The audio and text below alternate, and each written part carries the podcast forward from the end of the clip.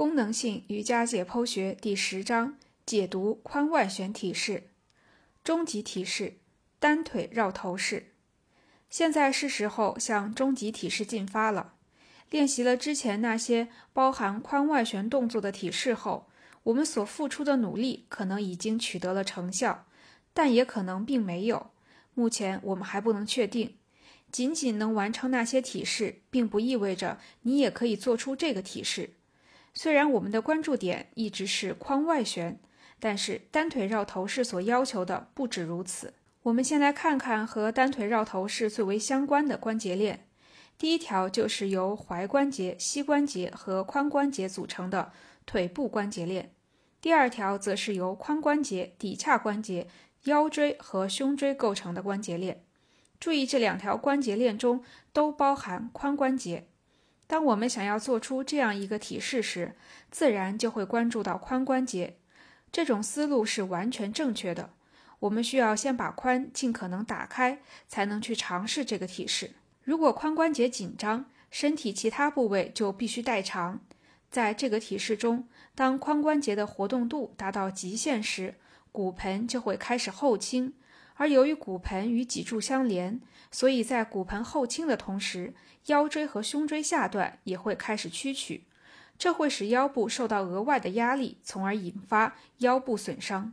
在那些腿部要移动到体侧和躯干后的深度屈髋动作中，为了能让股骨向后移，腘绳肌需要被拉开。幸好在单腿绕头式中，膝关节是屈曲的，这减小了腘绳肌的张力。即便如此，在下一步的动作，也就是髋外旋当中，还是需要拉伸腘绳肌。虽然旋转髋关节并不是腘绳肌的主要功能，但当我们想要把腿拉到头部后方时，它们的作用就很明显了。腘绳肌紧张的人常常会感到腿部外侧和后侧有一种呈线状延伸的牵拉感或灼烧感，还有的人的腿内侧会有这种感觉。这种感觉基本上是沿着腘绳肌的走向分布的。不过，限制髋外旋的最主要的肌肉是一直影响着我们练习的深层外旋肌。当我们把腿抬起并往后拉时，腘绳肌会参与进来；但当我们加入髋外旋动作时，压力就会施加到深层外旋肌上。如果我们不能把腿充分向后拉，并将腿卡在头部后方，那六块深层外旋肌臀小肌和臀中肌就是最主要的限制因素。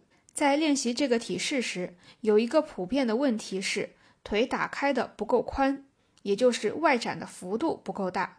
于是小腿下部或者踝关节就会顶在后脑上，而不能卡在颈曲内。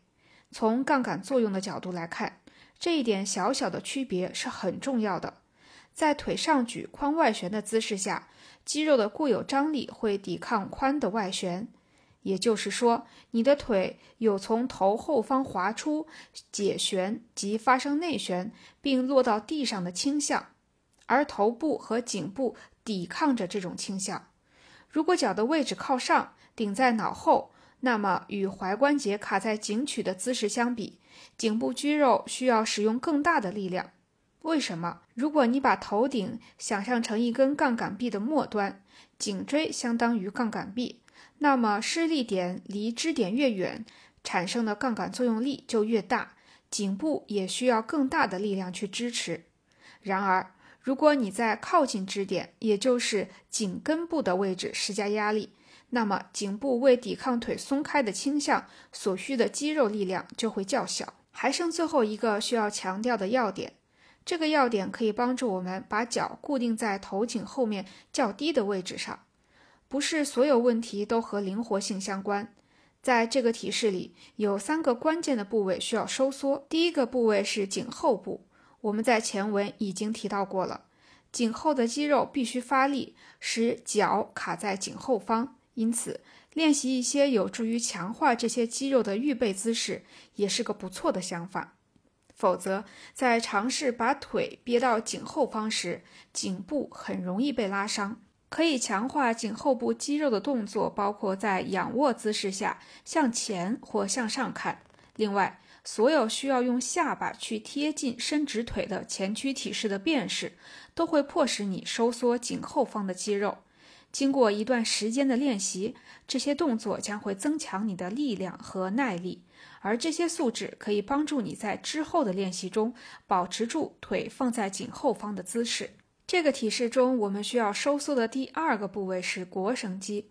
如果我们可以动用腘绳肌大约百分之十或者百分之二十的力量，就可以产生一个向下的力，来把小腿沿着背部往下拉。对有些人而言，这一点额外的力量造成的区别就是，腿是能够停住不动，还是会从头顶飞出来。最后一个我们需要收缩的部位是腰部，我们会通过伸直脊柱来平衡由于屈曲而在腰部产生的压力。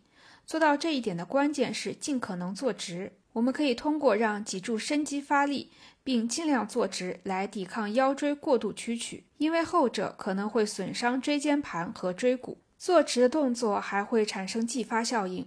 我们已经知道，脊柱的运动与骨盆和髋关节的运动是直接相关的。坐直会给髋关节施加更多的压力，这要求髋关节进一步外旋。导致骨盆不得不继续绕着股骨头旋转，从而进一步拉伸髋关节周围的组织。由于不同个体在解剖学上差异最大的部位是骨盆和髋关节，在单腿绕头式这样的体式中，每个人的情况都可能有所不同。另外，身材比例的差异也会导致个体间的区别。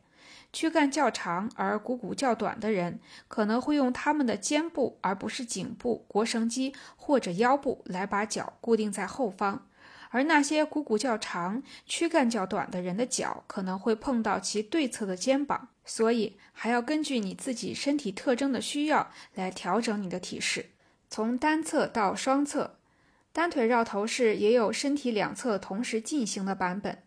这个体式是双腿绕头合十式，在单腿绕头式中，身体可能会如上面所说，因灵活性不足产生代偿，比如一侧躯干缩短、坐骨离地、小腿在头后方的位置过高等。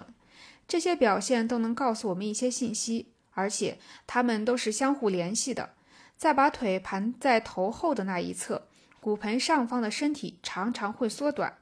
原因可能是肋骨下降，或是骨盆抬起，而在这个体式里，骨盆通常是抬起的。这是为什么呢？通常，当我们把腿往后拉，并把小腿向头后方下压之后，骨盆便会抬起。如果我们尽量不把腿张开，而只是把腿从体侧使劲往另一侧拉，就会导致躯干缩短。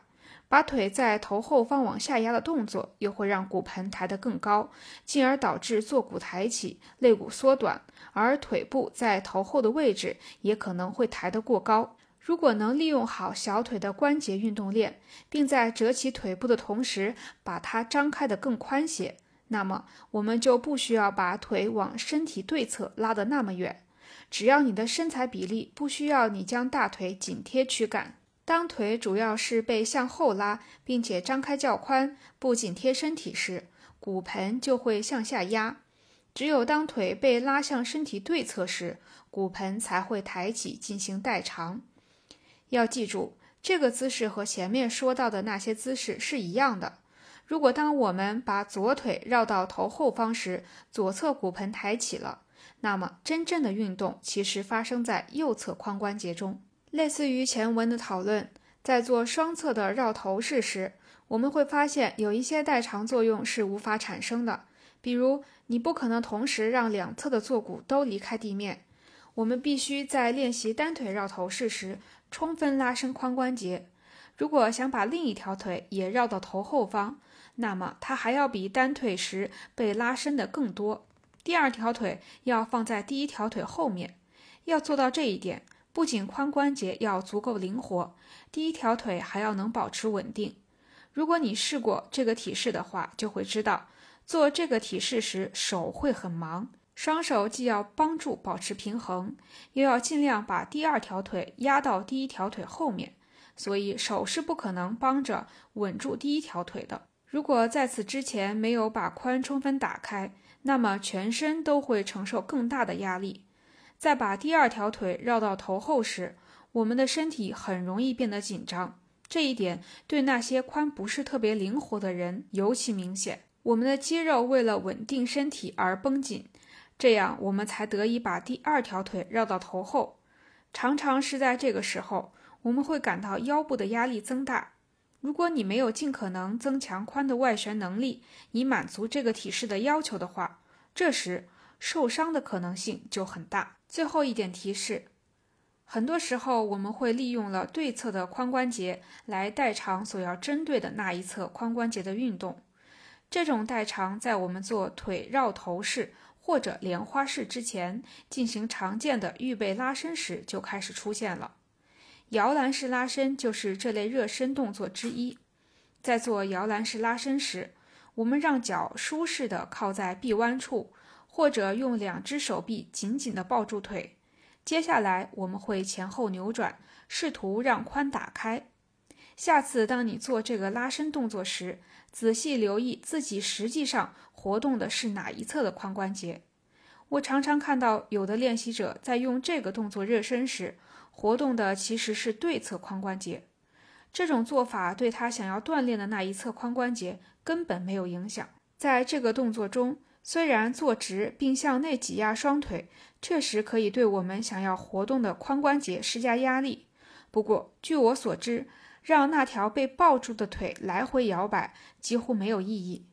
也许这可以起到心理安慰作用。不要再让腿前后摇摆了，要坐直，关注如何让骨盆前倾，并对计划要锻炼的那一侧髋关节施加压力。结论。